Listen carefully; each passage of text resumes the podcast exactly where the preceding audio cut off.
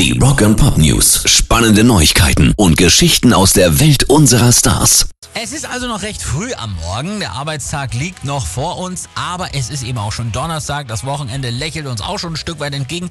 Und deshalb darf man vielleicht ja auch schon mal ein bisschen an den Feierabend denken. Und was ist das Erste, was euch da in den Kopf kommt? Das ist doch Bier. Oder? Schön kalt aus dem Kühlschrank auf dem Sessel? Beste. Freisaufen. Und wie wär's, wenn ihr da demnächst dann unser selbstgebrautes Morning Rockshow Bier mal probiert? Unser Hopfenhammer. Das ist ein dunkles Craft Bier mit schöner Kaffeenote und das könnt ihr jetzt absolut kostenlos bei uns gewinnen. Einfach nur eine Mail schreiben an uns mit Betreff Hopfenhammer und euren Daten an Abstauben at radio21.de. oder ihr probiert es ebenfalls kostenlos bei den Bremer Bierbrautagen jetzt am Wochenende auf der Überseeinsel.